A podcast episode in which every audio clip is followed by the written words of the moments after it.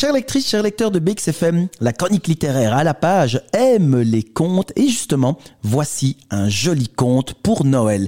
Merveilleuse écriture que nous offre Joël Lartelier. Croqueuse de mots, murmureuse de chants, raconteuse d'histoires et égreneuse de notes de musique. Bravo à cet auteur qui nous plonge dans l'enfance, dans le rêve, dans la magie, dans l'espoir dans la vie.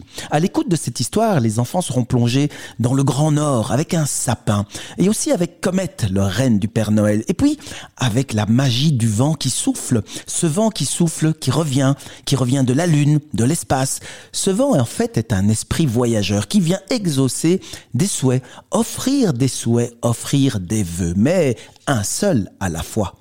Plus tard, le sapin devient un lit et se retrouve dans une maison.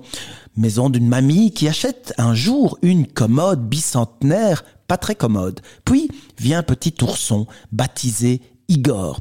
Il y a la petite fille Lisa qui aime lire et le livre est à lui seul un autre personnage. Tout ce petit monde parle et tente de s'entendre et partager cette chambre.